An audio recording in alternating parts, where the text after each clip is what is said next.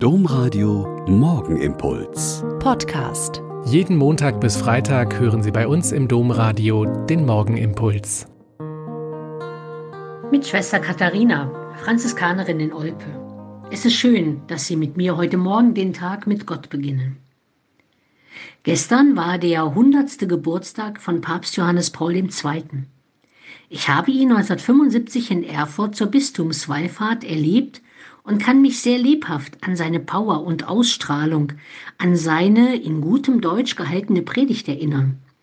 Als er dann drei Jahre später Papst wurde, war das für uns das Gefühl, oh, den kenne ich doch, der hat mich beeindruckt.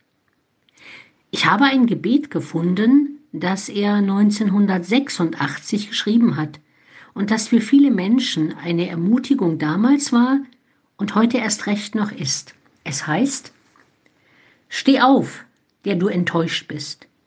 Steh auf, der du keine Hoffnung mehr hast.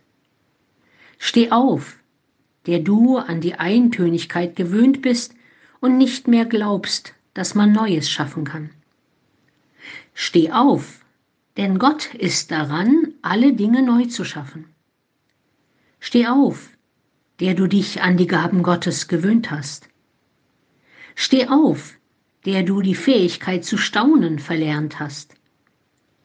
Steh auf, der du das Vertrauen verloren hast, Gott Vater zu nennen.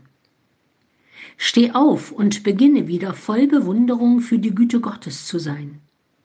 Steh auf, der du leidest. Steh auf, dem es dir scheint, dass das Leben dir viel verweigert hat. Steh auf, wenn du dich ausgeschlossen, verlassen, beiseite geschoben fühlst. Steh auf, denn Christus hat dir seine Liebe gezeigt und hält dich für die Verwirklichung einer unverhofften Möglichkeit bereit. Steh auf, steh auf und geh.